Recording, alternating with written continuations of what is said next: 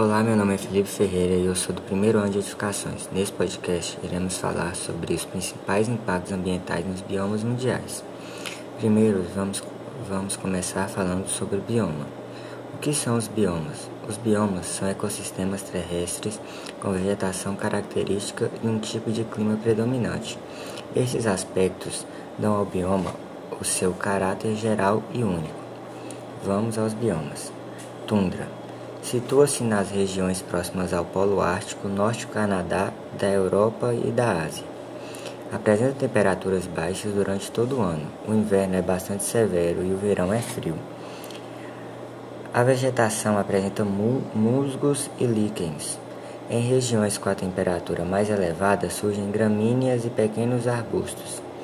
Atividades exploratórias, como no caso da extração de petróleo, tem colocado em risco o bioma, interferindo no equilíbrio biológico de plantas e animais, por conta dos impactos ambientais causados. O aquecimento global causa derretimento dos solos congelados da tundra. Isso tem gerado modificações na constituição vegetal, motivando desequilíbrio no bioma. Taiga, conhecida também como floresta de coníferas devido à predominância de pinheiros. Situa-se no hemisfério norte, ao sul da tundra ártica, em região de clima frio, porém possui uma estação quente mais longa comparada ao bioma tundra. Um dos principais impactos ambientais da taiga é a exploração da madeira para a produção do papel. Floresta temperada. Localiza-se em determinadas regiões da Europa e América do Norte. Ocorre em ambiente de clima temperado e com as quatro estações bem definidas. As plantas são chamadas de decíduas, pois perdem as folhas ao fim do outono e readquirem na primavera. Essa situação é uma adaptação ao inverno. As florestas temperadas vêm sofrendo com a devastação pela ação humana, em maior parte devido à prática da agricultura, pecuária e exploração da madeira. Savana localiza-se na África, Ásia, Austrália e nas Américas. Os ambientes são caracterizados por campos com arbustos espaçados e gramíneas. No Brasil, um exemplo da savana é o cerrado.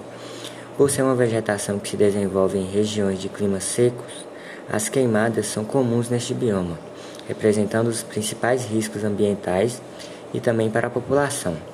Com o avanço das plantações e criações de animais, desmatamento também é um dos, dos problemas. Deserto.